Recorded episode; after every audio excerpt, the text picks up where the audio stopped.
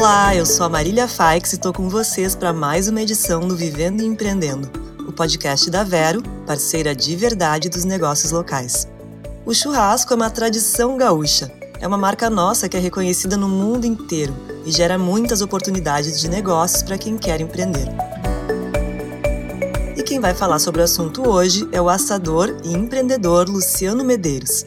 Ele é fundador do projeto Luxo do Gaúcho, que tem um restaurante em Porto Alegre e também uma equipe especializada em eventos. Oi, Luciano, bem-vindo. Que bom te receber aqui hoje. Muito obrigado, Marília. Lisonjeado de estar participando, tá? Pelo convite aí, muito agradecido. E vamos bater papo, né? Sobre o que a gente faz e o que a gente gosta. Churrasco. Coisa boa, quero saber tudo. Me conta como é que surgiu o Luxo do Gaúcho. Então, o luxo do gaúcho, primeiro, ele surgiu a partir do primeiro do meu amor pela carne, né? Pelo churrasco, enfim, que na verdade é uma coisa muito tradicional aqui no nosso estado. Então, a minha família do interior do Rio Grande do Sul, né, tanto por parte de mãe quanto por parte de pai, eles são de Caçapava do Sul. E quando eu era criança, eu ia lá visitar meus avós, meus tios, e todos eles moravam para fora, criavam gado, então tinha toda aquela tradição de quando alguém fazia um aniversário, né, rolava aquela churrascada. Meus tios trabalhavam em frigorífico também, então acompanhava eles né, durante o trabalho, que hoje já é bem diferente, né, evoluiu muita coisa, tanto a questão do churrasco em si, quanto a questão dos fornecedores, enfim, é um mercado que está faz uns 5, 6 anos aí que está em expansão total e com muitas novidades. E a gente está aí para acompanhar e tentar informar o nosso público que nos segue, que é um público que gosta de churrasco, nos acompanha por causa disso. Então, a ideia do luxo do gaúcho surgiu da necessidade que eu vi, tá, de uma demanda reprimida que eu vi depois de ter criado já um Instagram com este nome, né, onde eu registrava todas as minhas andanças, digamos assim, né, registrava minhas coisas pessoais e registrava também os churrascos que eu fazia, né? E nisso a gente notou que dentro desse Instagram os conteúdos relacionados com churrasco, então os churrascos que eu frequentava e fazia, gerava mais engajamento, entendeu? O pessoal gostava, dava like, comentava, até que um dia um seguidor me pediu, né, me perguntou, na verdade, via direct, se aquele churrasco que eu estava postando ali eu não faria na casa dele. Então, eu aceitei o desafio, digamos, né? Até ali eu não pensava nisso, porque eu sempre tive aquela ideia, né, por ser gaúcho e conhecer a aldeia, digamos assim, de que o gaúcho não gosta muito de, ah, sabe aquela coisa, não, não, não te mete no meu churrasco, não bota a mão no meu churrasco aqui, eu tô assando, né, cada um tem a sua churrasqueira, então era uma coisa que até aquele momento eu achava que não teria demanda as pessoas te contratarem para ir fazer o churrasco na casa delas. Então, quando eu recebi essa mensagem desse seguidor, eu aceitei esse desafio e dali, daquele evento mesmo, já surgiram outros dois ou três, não me recordo o número agora, mas surgiram outras possibilidades de fazer isso. E desde ali, isso vai fazer mais ou menos sete anos, quase oito, eu comecei a ver que tinha essa demanda reprimida das pessoas que queriam fazer um churrasco para os seus convidados, para sua família e aproveitar essa festa, digamos assim, esse evento e não estar ali na frente da churrasqueira, né? Porque a gente sabe que o churrasqueiro ele se envolve, né? Então acaba tendo que se dedicar ao churrasco e não se dedica aos seus convidados, digamos assim. Então eu tive essa ideia, passei a divulgar esse tipo de serviço ali através do Instagram e dali começou tudo. Foi aí que originou tudo. O luxo do gaúcho surgiu dessa maneira. E falando nessas origens, quais foram os maiores desafios de começar a empreender na gastronomia, né, que é uma área tão concorrida, com o churrasco, que é uma área também tão tradicional? Então, Marília, os desafios foram muitos no início, né? Quando eu comecei ali com este nome, assim, o luxo do gaúcho, o fato de a gente estar tá se expondo, né, digamos assim, dizendo que é gaúcho, isso traz, a princípio, uma autoridade, mas também traz uma grande responsabilidade, né? Quando se fala de churrasco, porque churrasco é uma coisa muito séria para nós gaúchos. E logo que eu comecei, eu me inspirei, na verdade, no que estava acontecendo em âmbito nacional, né? Porque naquela época ali eu seguia vários perfis de churrasco de São Paulo, Rio de Janeiro, onde havia um movimento lá mais para o norte do país de eventos relacionados a churrasco, grandes eventos, onde marcas patrocinavam, né, frigoríficos e outras marcas relacionadas com o churrasco, patrocinavam e faziam grandes eventos para duas, três, quatro mil pessoas. E nisso, eu seguindo esse movimento, eu comecei a trazer isso para cá. E a gente sabe que o gaúcho aqui tem a tradição do espeto, né? Apesar de na fronteira o pessoal ser mais próximo aos hermanos ali, uruguaios e argentinos, já utilizarem a grelha, mas um dos desafios que eu tive no início foi esse, porque eu quis trazer algumas coisas novas para o churrasco né, já tradicional churrasco gaúcho. Então passei a usar cortes mais de parrija, né? São cortes um pouco diferentes que se costumava usar no Rio Grande do Sul. Por exemplo, os cortes do traseiro, né? São os cortes mais tradicionais, vazio, costela, picanha, maminha. Isso era o churrasco gaúcho no espeto. No momento que eu comecei a trazer cortes do dianteiro, que aqui eram conhecidos como cortes para cozinha, né? Carne de panela, enfim eu sofri um pouco de preconceito, digamos assim, na questão de os gaúchos, aqueles mais tradicionais, mais bairristas, dizendo que aquilo ali que eu estava fazendo era churrasco de paulista, que eu não deveria usar gaúcho no nome. Então foi bem difícil, assim, no começo, porque tu sabe que eu, por exemplo, sou formado em administração de empresas, né? E sempre fui funcionário minha vida inteira. E aí a chance que eu tive de empreender foi quando eu vi que estava acontecendo ali, o pessoal estava gostando daquele conteúdo que eu estava postando no Luxo do Gaúcho. Então aí eu vi uma possibilidade de empreender, vi essa demanda reprimida das pessoas que queriam eventos na sua casa, né, queriam aproveitar os convidados.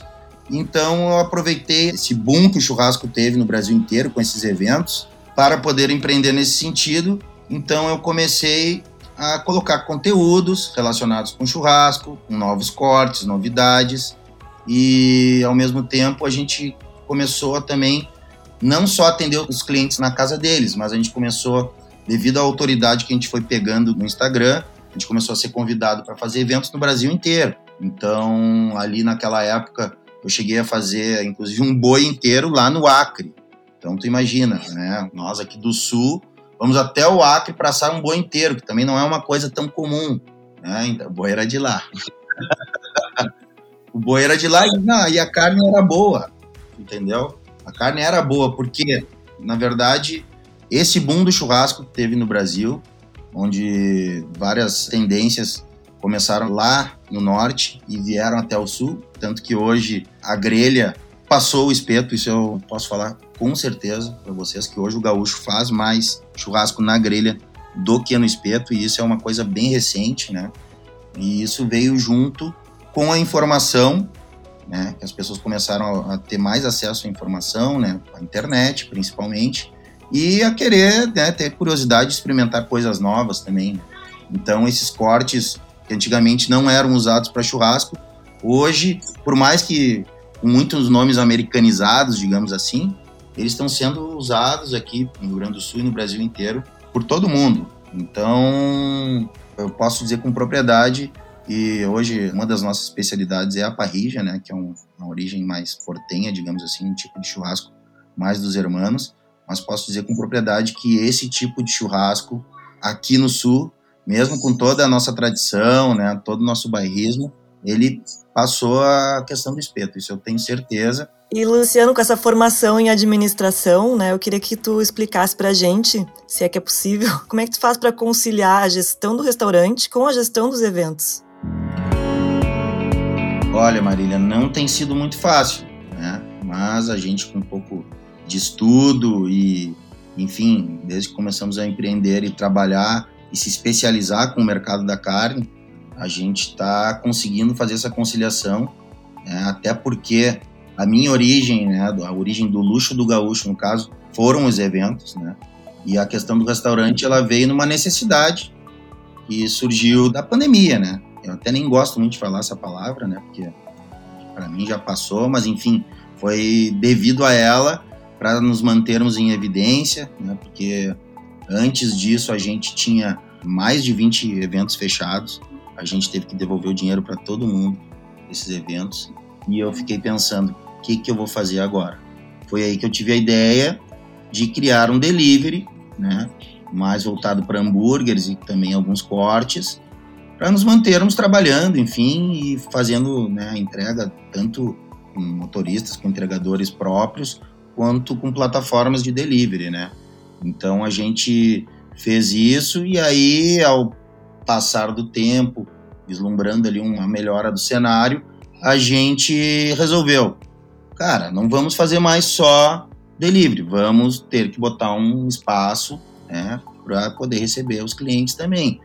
Até porque, assim, antes de tudo isso, quando a gente trabalhava só com eventos, uh, muitas pessoas vinham nos procurar dizendo que queriam experimentar nosso churrasco, enfim, conhecer nosso trabalho, e que às vezes não é possível, né, uma pessoa nos contratar para fazer um evento na casa dela, enfim, número de pessoas, a gente tem trabalho com um número de pessoas mínimo ali, né, com um valor mínimo, e às vezes pode ficar muito oneroso, então essa surgiu essa oportunidade né, de a gente abrir o, além do delivery, também um salão ali, digamos assim, para poder atender esse público que nos segue.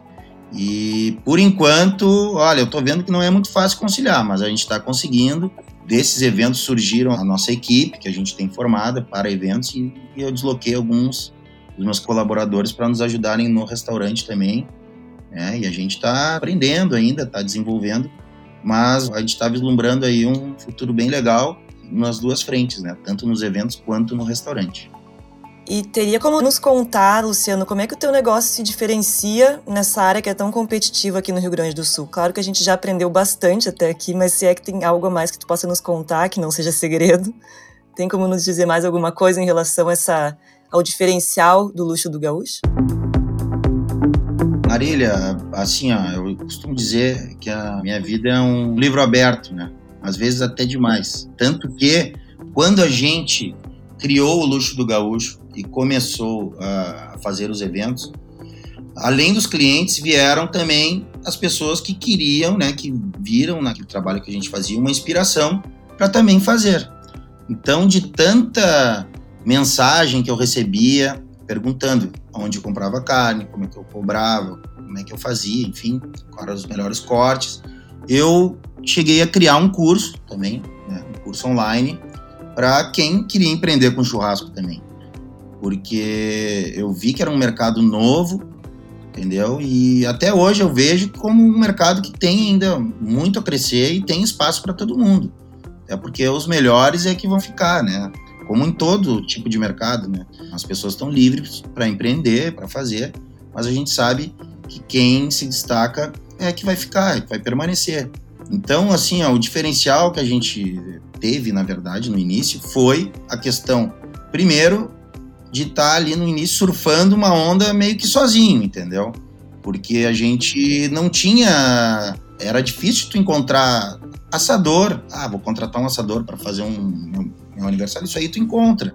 Mas uma equipe especializada, um catering especializado em churrasco, para atender na casa do cliente, para atender também casamentos, grandes eventos. A gente já chegou a fazer evento para mil pessoas, entendeu? Nosso, do nosso catering. Então, na verdade, o nosso diferencial foi a, a gente ter surfado sozinho essa onda inicialmente, entendeu? Um pioneirismo, né?